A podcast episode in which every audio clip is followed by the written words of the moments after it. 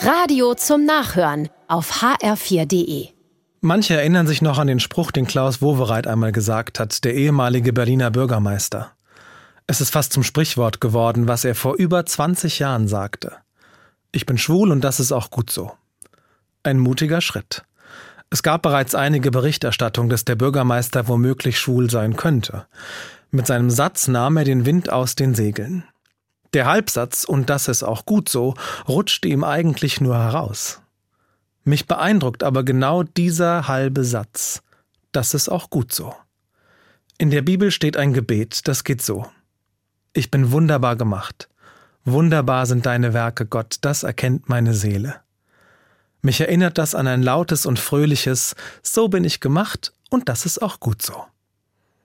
Auch heute braucht man Mut dazu, zu sich selbst zu stehen. Vor sich selbst und vor anderen, da steckt auch ein Bekenntnis drin. Ich traue mich öffentlich zu sagen, wer ich bin. Und das kann manchmal schwer sein.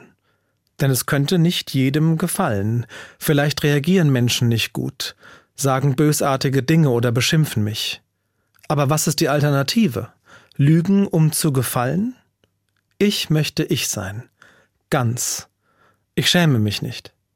Kein Mensch hat das Recht, einem anderen ein schlechtes Gefühl zu geben, wenn es darum geht, wie ein Mensch geschaffen ist.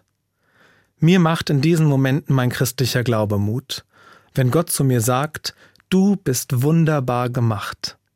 Und im Geiste füge ich hinzu, und das ist auch gut so.